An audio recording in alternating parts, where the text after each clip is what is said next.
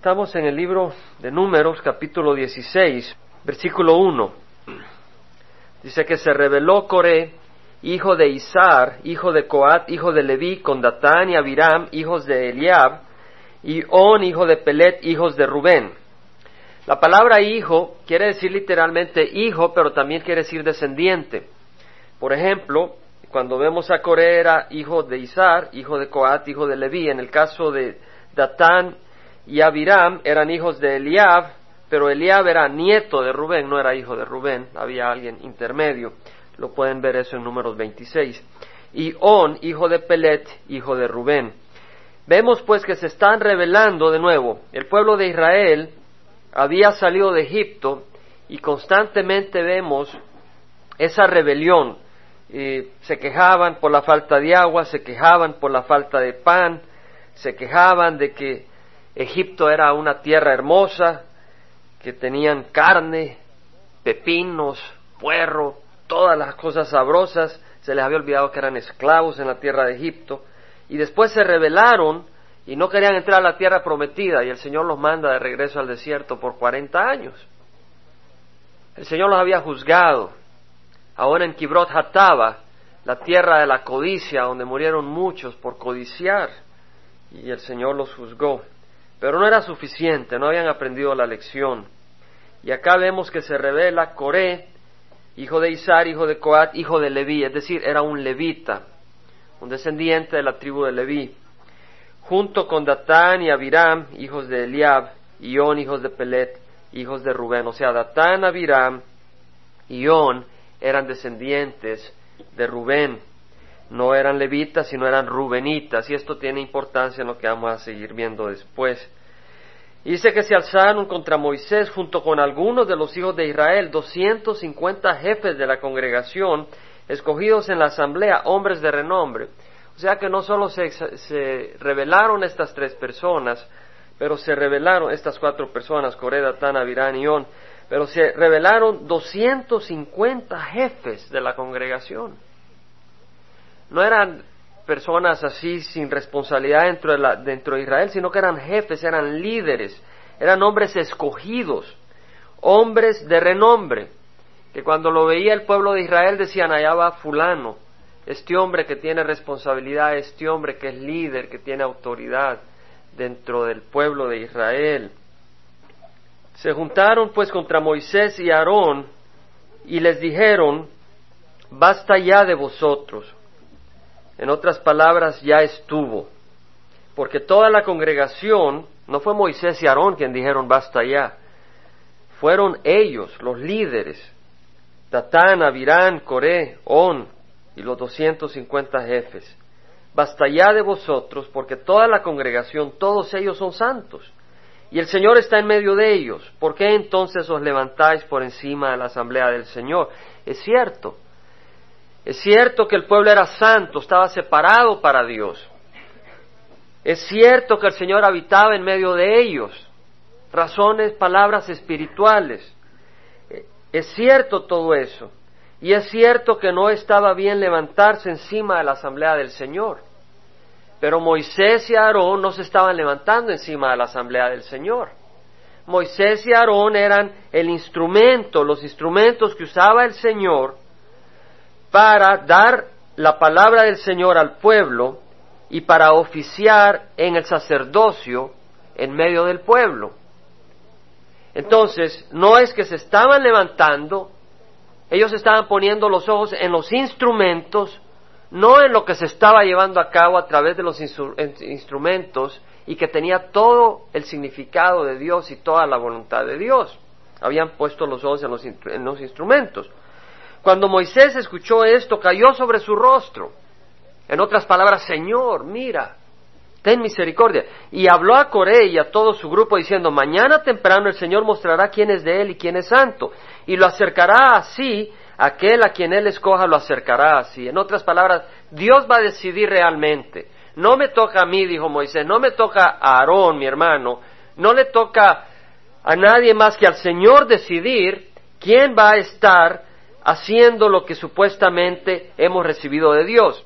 Y dijo, haced esto, Coré y todo vuestro grupo, tomad incenciarios para vosotros. ¡Wow! aquí sí es serio. Lo que le estaba diciendo Moisés aquí a Coré era serio.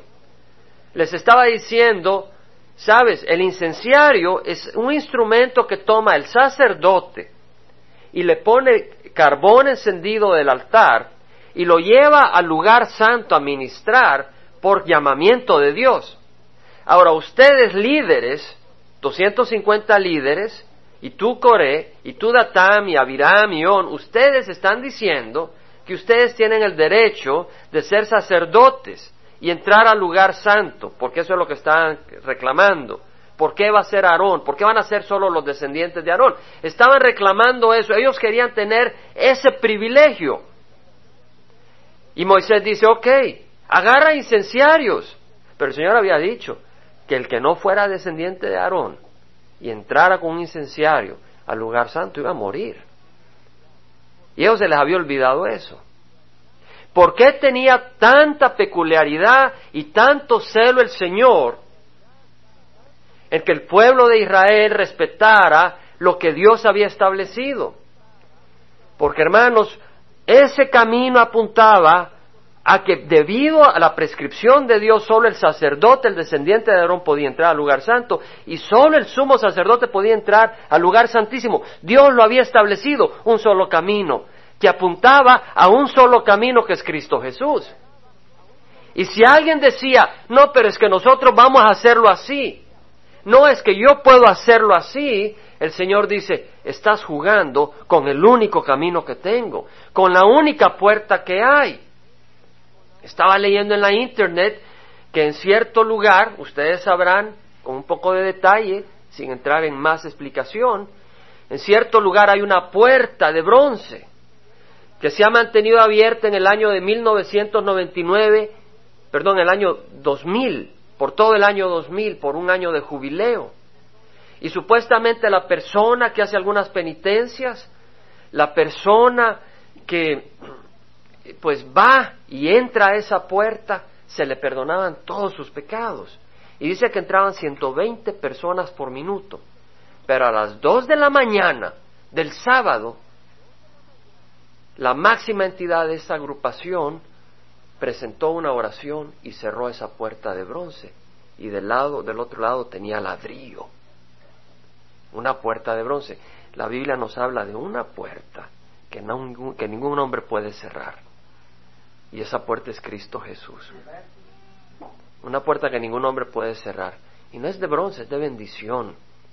Pero ese, ese Cristo aparece glorificado con pies de bronce porque un día traerá ira a aquellos que tratan de entrar por otra puerta que no es Cristo. En todo caso, vemos acá de que eh, Moisés le dice a Corey y a todos ellos, Coré y todo vuestro grupo, tomad incenciarios y poned fuego en ellos y echad incienso sobre ellos mañana en la presencia del Señor. Y el hombre a quien el Señor escoja será el que es santo. Basta ya de vosotros, hijos de Leví. Entonces Moisés dijo a Coré, oíd ahora, hijos de Leví, ¿no es suficiente que el Dios de Israel os haya apartado del resto de la congregación de Israel para acercaros así? A fin de cumplir el ministerio del tabernáculo del Señor y para estar ante la congregación para ministrarles, y que se te ha acercado a ti, Coré, y a tus hermanos, hijos de Leví, contigo, y pretendes también el sacerdocio. En otras palabras, los descendientes de Leví tenían el ministerio del tabernáculo, de desarmar el tabernáculo, de llevar las cosas de un lugar a otro, y de volver a armar el tabernáculo pero solo los descendientes de Aarón, que era uno de los hijos de Leví, podían tener el sacerdocio. Ahora, lo que leemos acá es de que estos coaritas, eh, coritas, tenían el deseo de tener sacerdocio, o sea, que ellos podían haberse acercado a Dios porque le dice Moisés, no es suficiente que el Dios de Israel os haya separado de la congregación de Israel para acercaros así. O sea, Dios los estaba acercando a Él. Pero ellos no estaban satisfechos. Ellos querían el, el, el ministerio del sacerdocio.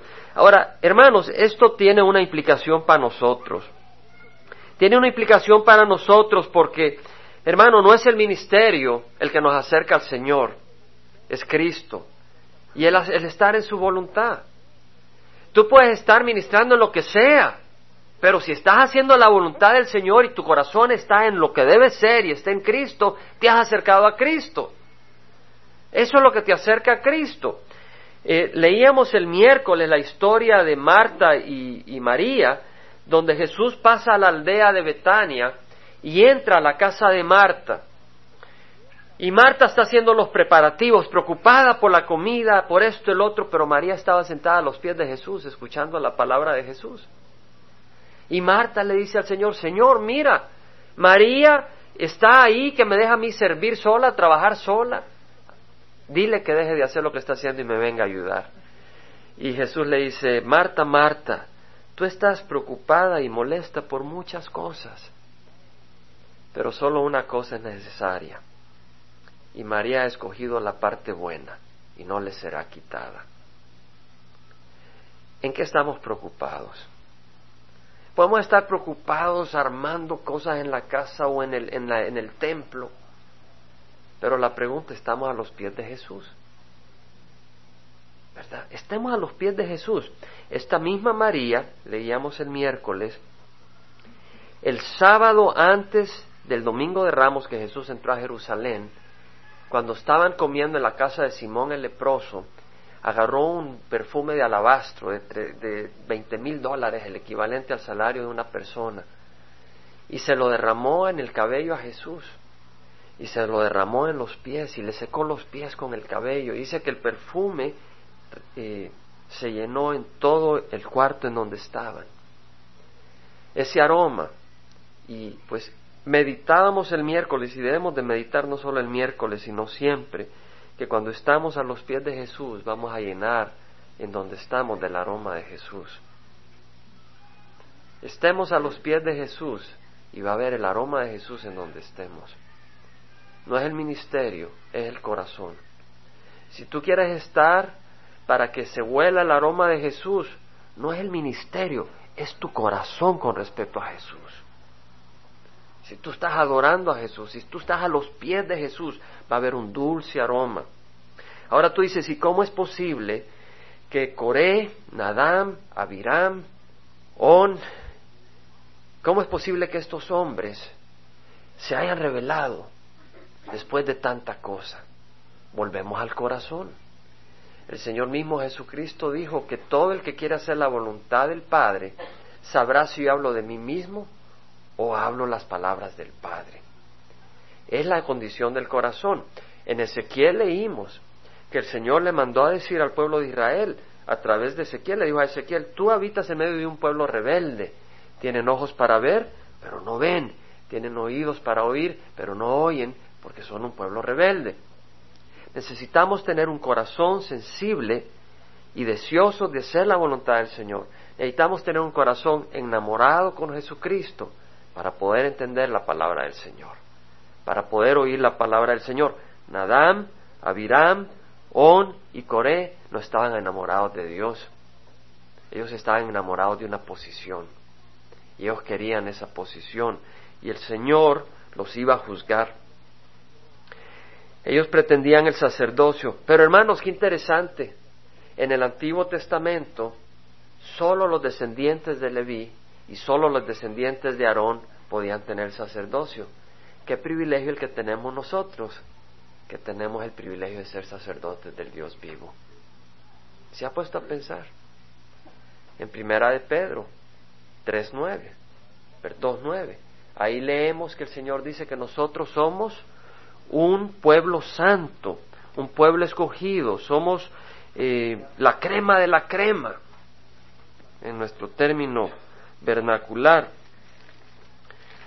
Una Pedro 2.9 dice, vosotros sois linaje escogido, real sacerdocio, nación santa, pueblo adquirido para posesión de Dios, a fin de que anunciéis las virtudes de aquel que os llamó de las tinieblas a su luz admirable. Somos un pueblo escogido de Dios y somos un sacerdocio.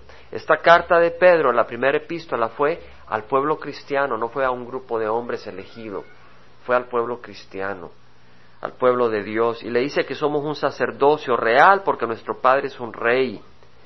Y veamos cómo ejercemos el sacerdocio. Lo ejercemos anunciando las virtudes de aquel que nos llamó de las tinieblas a su luz admirable. Ejercemos su sacerdocio compartiendo a Cristo, compartiendo a Cristo con otros. Ejercemos su sacerdocio quemando incienso, pero no es ese incienso físico, sino el incienso representa oración, orando, orando unos por otros.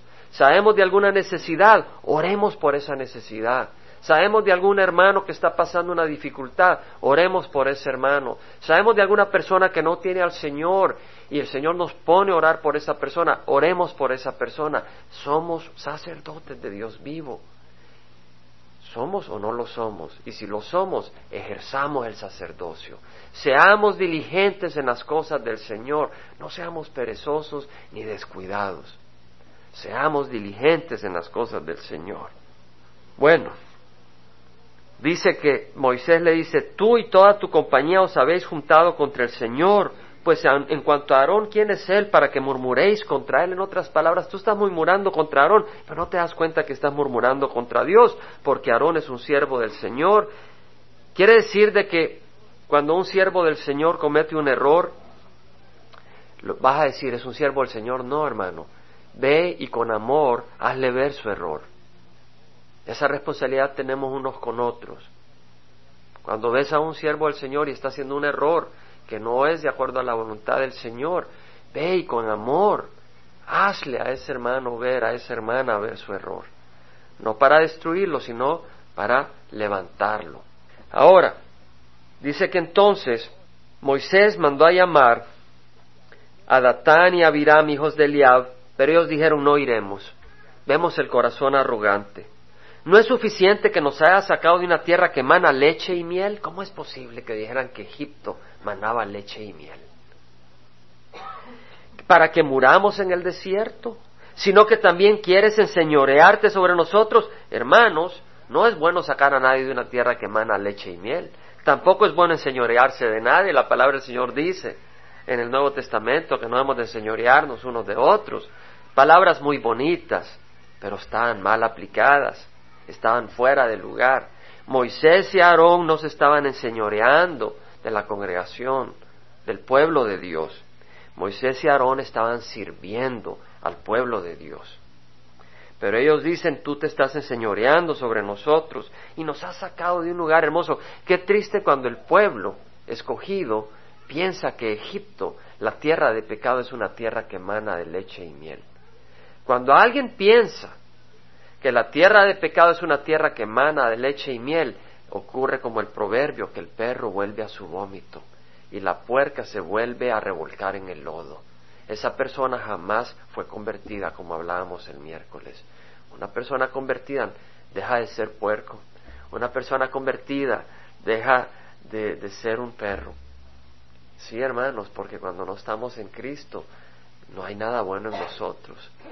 Es la palabra del Señor. Si te ofende, no soy yo, sino la palabra del Señor. Pero la palabra del Señor dice que la perra vuelve al lodo y el perro, la puerca vuelve al lodo y el perro vuelve a su vómito. Bueno, dice, en verdad tú no nos has traído a una tierra que emana leche y miel, ni nos has dado herencia de campo y viñas. Le sacaría los ojos a estos hombres, no iremos. Eso fue lo que le contestó Datán y Amirán. Moisés se enojó mucho. Moisés se enojó y dijo, ¿cómo es posible? Han visto tanto la mano del Señor y ahora se están rebelando contra el Señor una vez más. Moisés dijo, Señor, no bendigas a estos hombres. Hay un límite de la paciencia. La misma palabra del Señor dice, el que después de mucha reprensión endurece la reserviz será quebrantado y sin remedio. Moisés se enojó mucho y dijo al Señor, no acepte su ofrenda, no he tomado de ellos ni un solo asno, ni les he hecho daño a ninguno de ellos. Y dijo Moisés a Coré, tú y toda tu compañía presentados mañana delante de Jehová, tú, ellos y Aarón. Cada uno de vosotros tome su incenciario y ponga incienso en él y cada uno de vosotros traiga su incenciario delante de Jehová. Doscientos cincuenta incenciarios, hermanos. ¿Cómo puede hacer alguien doscientos cincuenta incenciarios de la noche a la mañana? Ya los habían hecho. Ellos se habían preparado para hacer un golpe de Estado. Se habían preparado para entrar al templo y empezar a adorar a Dios a su manera. Pero hay un solo camino, hermanos. Y en el Nuevo Testamento ese camino es Jesucristo. Y no puedes ir por otro camino, hermano. no puedes ir por otro camino, no quieres ir por otro camino, esa puerta no se cierra, está abierta. Ahora cuando tú te mueres se cerró si no entraste por esa puerta. Cada uno tomó su incenciario y puso fuego en él. Fueron al altar muy valientes, los rubenitas que no tenían nada que hacer en el servicio del templo. Fueron muy valientes a agarrar carbones encendidos del altar. No sabían. Y echó incienso en él y se pusieron a la puerta de la tienda de reunión con Moisés y Aarón. Así reunió Corea toda la congregación en contra de ellos a la puerta de la tienda de reunión. Y la gloria de Jehová apareció a toda la congregación. ¡Wow! Momento de decisión. Iban a saber. Entonces Jehová habló a Moisés y Aarón diciendo, apartaos de entre esta congregación para que yo los destruya en un instante. El Señor iba a destruir a todo el pueblo de Israel. ¿Por qué? Hermanos, cuando Moisés y Aarón estuvieron ahí, nadie del pueblo de Israel se puso a defender lo del Señor. Hermano, no puede ser neutral uno. Uno no puede ser neutral. Cuando hay una batalla espiritual, y las fuerzas del mal se levantan contra lo que Dios ha establecido, tú no eres neutral. Y si eres neutral y callas, estás del lado de las fuerzas del mal. Pero el Señor Jesucristo dice que nadie eh, puede estar en medio. O eres caliente o frío, y si eres tibio, te estoy echando, dice el Señor, en Apocalipsis. O sea, no hay término medio. El Señor quiere que estemos del lado de Él. Dice que entonces pero aquí vemos a Moisés y Aarón intercediendo. Cayeron sobre sus rostros y dijeron, oh Dios, Dios de los espíritus de toda carne, cuando un hombre peque te enojarás con toda la congregación. Pidieron misericordia. Entonces respondió Jehová a Moisés diciendo, habla a la congregación y diles, alejaos de los alrededores de la tienda de Coré, Datán y Abiram, entonces se levantó Moisés y fue a Datán y a Abirán porque ellos no habían querido venir a él y le seguían los ancianos de Israel y habló a la congregación diciendo apartaos ahora de las tiendas de estos malvados y no toquéis nada que les pertenezca, no sea que perezcáis con todo su pecado. O sea, Dios iba a juzgarles. Se retiraron pues de los alrededores de las tiendas de Coré, Datán y Abiram. Y Datán y Abiram, acuérdese, salieron y se pusieron a la puerta de sus tiendas junto con sus mujeres, sus hijos y sus pequeños. ¡Qué desafío! Salieron a ver qué iba a pasar. Salieron en su propia ceguera, en su propio orgullo y llevaron a sus hijos, a sus pequeños, sus mujeres. Y Moisés dijo en esto, hermana, eh, una hermana tiene la obligación de obedecer a su esposo, pero si tu esposo te pide que desobedezcas a Dios, no tienes por qué. La mujer debe someterse al marido, pero si el marido te dice, mira, vende droga, no tienes por qué hacerle caso. Y si te dice, miente, no tienes por qué hacerle caso. Y si te dice calumnia, no tienes por qué hacerle caso. Ahí tienes que obedecerle a Dios antes que a los hombres. Muy importante. Moisés dijo, en esto conoceréis que el Señor me ha enviado para hacer todas estas obras y que no es iniciativa mía. Si estos mueren como mueren todos los hombres, o si sufren la suerte de todos los hombres, entonces el Señor no me envió. Pero si el Señor hace que enteramente nuevo y algo enteramente nuevo y la tierra abre su boca y los traga con todo lo que les pertenece y descienden vivos al Seol, entonces sabréis que estos hombres han menospreciado al Señor. El Señor iba a abrir la tierra, iban a caer en el centro de la tierra, en el Seol, la región de los muertos. Y aconteció que cuando terminó de hablar todas estas palabras, la tierra debajo de ellos se partió la tierra abrió su boca y se los tragó a ellos y a sus casas y a todos los hombres de Coré con todos sus bienes, hermanos, también sus hijos y sus mujeres. Todos se fueron para adentro. Ellos y todo lo que le pertenecían descendieron vivos al Seol y la tierra los cubrió y perecieron de en medio de la asamblea. Y todos los israelitas que estaban alrededor de ellos huyeron a sus gritos, pues decían, no sea que la tierra nos trague. Salió también fuego del Señor y consumió a los doscientos cincuenta hombres que ofrecían el incienso. Estos hombres se creían dignos de servir a Dios y no eran dignos de servir a Dios porque habían escogido otro camino. Hay muchas personas que están sirviendo a Dios pero no a través de Jesucristo y no tienen la bendición del Señor. Habló el Señor a Moisés diciendo, hay personas, hermanos, que creen que están sirviendo a Dios, pero no es a través de Jesucristo. No es a través de Jesucristo. Pero cuando aman al Señor, cuando están abiertos a Dios, Dios tarde o temprano trabaja en ellos. llegan a una crisis donde claman y claman y buscan a Jesucristo. Recientemente supe un caso, ¿verdad? Eh, de una persona pues que aparentemente conocía de Dios en la iglesia tradicional y aparentemente pues conocía de Dios y todo, una iglesia supuestamente renovada, pero el Señor lo llevó a través de una crisis y tuvo que clamar y dejar todo lo que era falso y ahora se ha quedado con Cristo.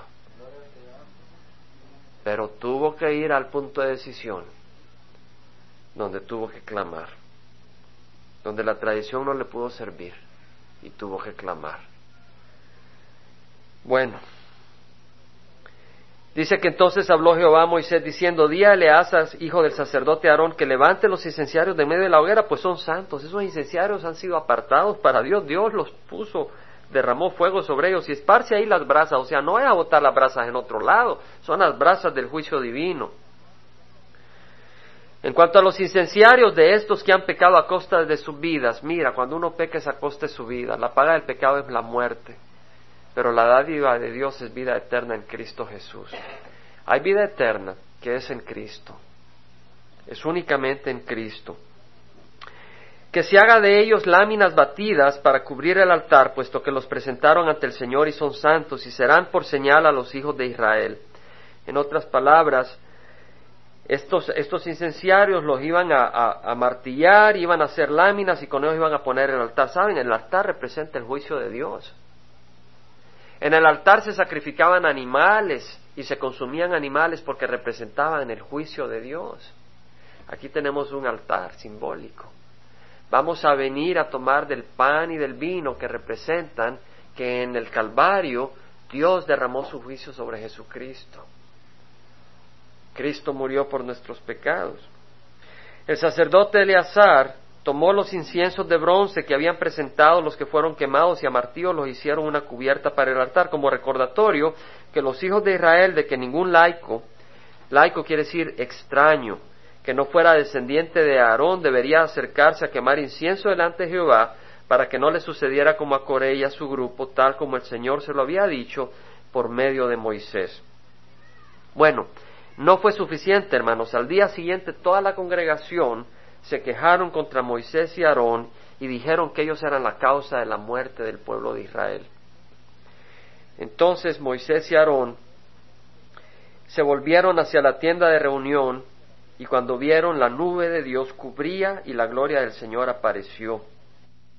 Toma tu incenciario, le dijo Moisés. Moisés dijo, no, tenemos que salvar al pueblo. Era un hombre intercesor, un hombre que amaba al pueblo de Israel. Le dijo, toma tu incenciario y pon el fuego del altar y echa incienso. Tráelo entonces pronto a la congregación y haz expiación por ellos, porque la ira ha salido de parte de Jehová. La plaga ha comenzado. Moisés estaba caminando con Dios. Moisés sabía lo que Dios estaba haciendo. Moisés se dio cuenta que el Señor había enviado una plaga y mandó a Aarón él no lo hizo, él sabía que el sacerdocio le correspondía a Aarón, agarrar carbón del altar y a quemar incienso que representa una oración de intercesión, que ahora quien vive para siempre a la derecha del Padre intercediendo por nosotros es Cristo Jesús.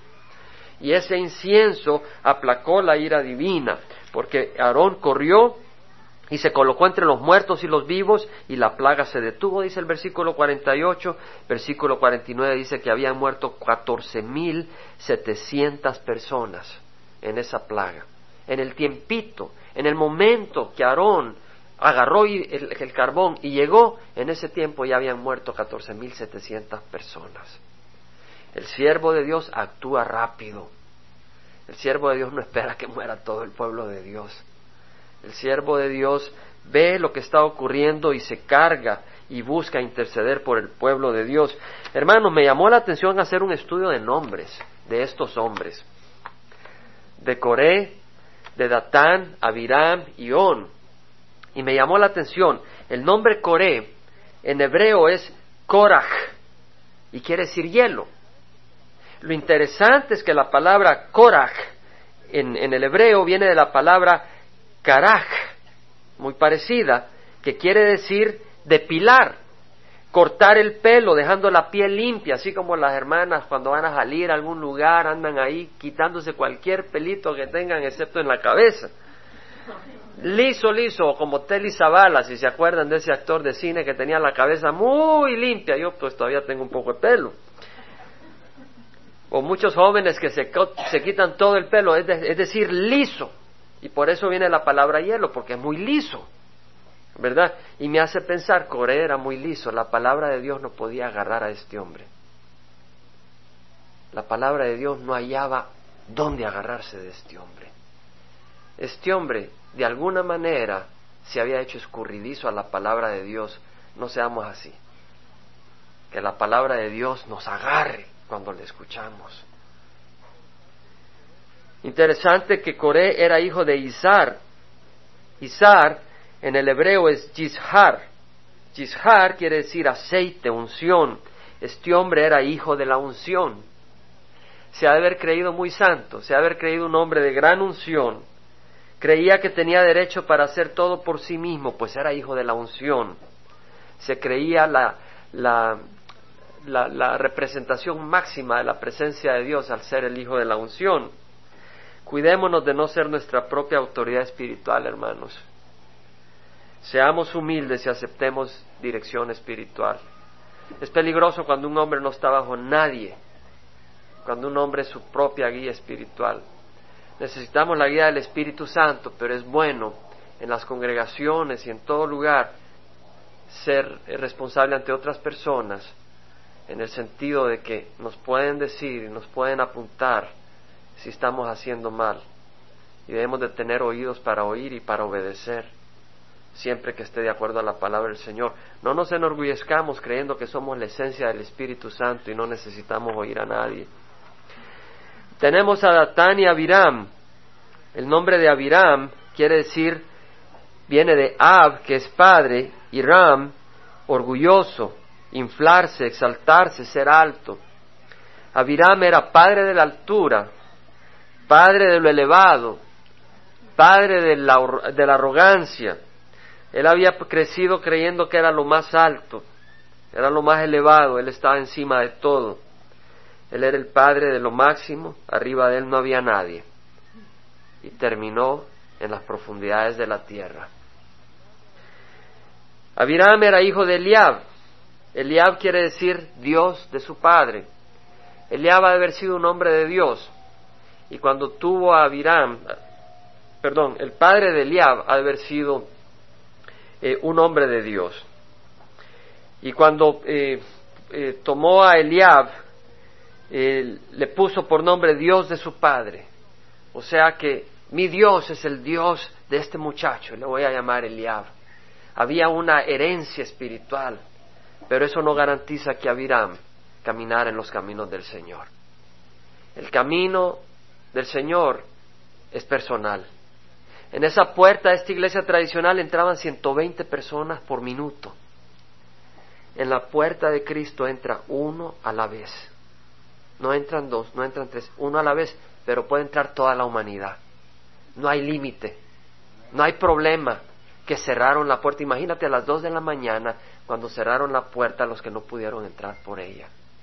Se fueron con el corazón cargado, pensando que sus pecados no han sido perdonados. Qué triste. A mí me dio mucho enojo pensar que esa puerta de bronce tenía atrás una pared de ladrillo y que la habían cerrado y que tal vez la abren a ver cuándo. Ión quiere decir fuerza, poder, fortaleza, era hijo de Pelet. Pelet en hebreo quiere decir huir, agilidad, rapidez. Probablemente On dijo, no voy a ser como mi padre, que se sabe escapar de las situaciones. Yo soy muy fuerte. Yo no me tengo que mover. Yo estoy donde estoy y creía de que no tenía que humillarse. Me dio mucho interés ayer que pasamos por una panadería con mi esposa. Estaban celebrando el Día de los Reyes, ¿no?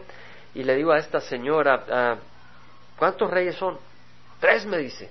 No, le digo, no son tres. ¿Dónde lo lee? En la Biblia. No, le digo, no está en la Biblia que son tres. No está, de cierto, busque, busque, no son tres.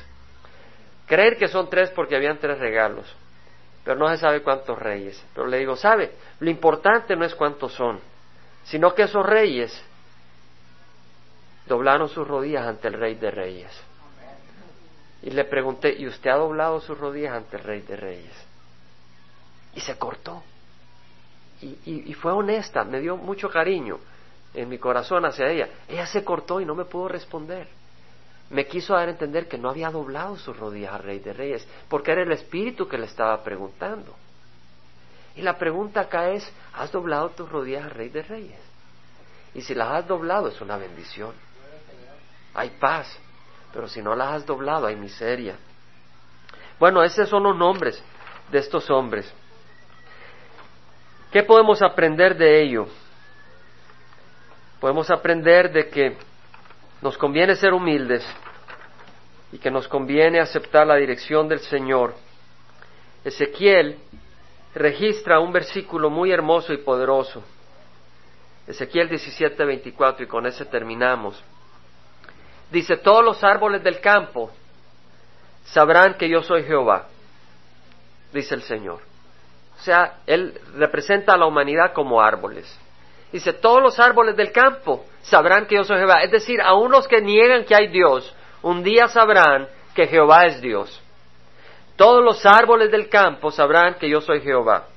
Y luego dice, humillo al árbol elevado y elevo al árbol humilde.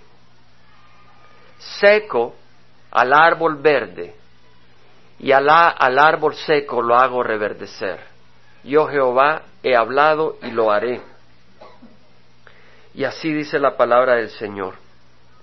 Yo creo que eso nos habla a nosotros, hermanos. No te creas tan humilde porque es peligroso. Cuando leí este versículo yo lo apliqué a mi corazón y dije, Señor, enséñame en dónde estoy elevado porque quiero humillarme. No digas esto es para Faraón. Esta palabra no es para Faraón, Faraón ya murió. Tal vez esta palabra es para tu vecino, pero también es para ti. Tómala para ti. Yo te digo, e, este versículo es para nosotros y sabes, es un versículo hermoso. No es un versículo de juicio, es un versículo de esperanza. ¿Sabes por qué? Porque cuando tú estás elevado es miserable. Cuando tú estás a los pies de Jesús como María, hay gozo, hay paz, hay libertad y nadie te puede tirar al suelo, porque estás a los pies de Jesús. Pero cuando estamos elevados, nos vamos a quebrar. Vamos a pararnos. Yo te invito, yo te invito a que te unas a mí, a pedir al Señor que nos dé un corazón humilde un corazón sencillo, a someternos unos a otros, a amarnos unos a otros, a servirnos unos a otros y a no buscar lo externo, pero a estar a los pies de Jesús, como María. Y sabes, cuando estés a los pies de Jesús como María, vas a querer servir. El problema de Marta es que quería servir sin estar a los pies de Jesús. Y el Señor le dijo, María escogió la parte buena y no le será quitada. Padre Santo, yo te ruego, Señor, que sigas trabajando en nuestras vidas. Yo sé que estás trabajando en nuestras vidas. Yo sé que has trabajado en mi vida personal. Y me has ayudado a ver en donde he estado alto para caer, Señor, y postrarme pero todavía hay áreas donde estoy alto, Señor. Todavía hay muchas áreas donde estoy alto. Hay áreas donde mis hermanos, al igual que yo, estamos altos. Pero altos no porque tú nos has elevado, sino altos porque nosotros nos hemos elevado. Yo te ruego, Señor, que cedamos esas áreas y nos arrodillemos a tus pies, Padre. Gracias te damos, Señor, que nos das el ejemplo y gracias Señor que nos has llamado como sacerdotes, como un linaje escogido, como un pueblo especial, Señor, para servirte, para gozarnos, para proclamar a Cristo Jesús que nos ha sacado de la oscuridad a la luz. Ahí donde tú estás, si tú nunca has recibido a Cristo. O tal vez quieres rededicar tu vida o tal vez quieres oración, levanta la mano, vamos a orar por ti, todos con los ojos cerrados. El Señor está tratando contigo, está tratando conmigo. Padre Santo, yo te ruego por mis hermanos, mis hermanas que levantaron sus manos, Señor. Te damos gracias, Padre. Ayúdales, Padre. Tú eres nuestro Salvador. Refrescalos. Llénalos de tu Santo Espíritu, Padre Santo. Llénalos de tu gozo. Llénalos de tu paz. Y ábreles sus ojos a tu presencia, que es lo que produce humildad, Señor. Ábreles sus ojos a tu gran amor, que nos hace vernos muy pequeños, pero nos bendice, porque entonces podemos depender de ti. Cuando no vemos tu gran amor, nosotros queremos ser grandes y hallar las cosas por nosotros mismos y no agarramos nada. Pero cuando nos vemos pequeños y nos arrodillamos, solo abrimos las manos y decimos, papi, ayúdame. Ayúdales, Padre. No solo a los que levantaron la mano, sino a todos nosotros, Señor. Todos nosotros necesitamos caminar humildemente. Gracias, Padre, porque Sabemos que por el Espíritu de Dios, Señor, hay libertad. Y por el Espíritu de Dios hay vida y hay esperanza. Gracias te damos. Ministra cada corazón. Llénalo de esperanza. En nombre de Cristo Jesús. Amén.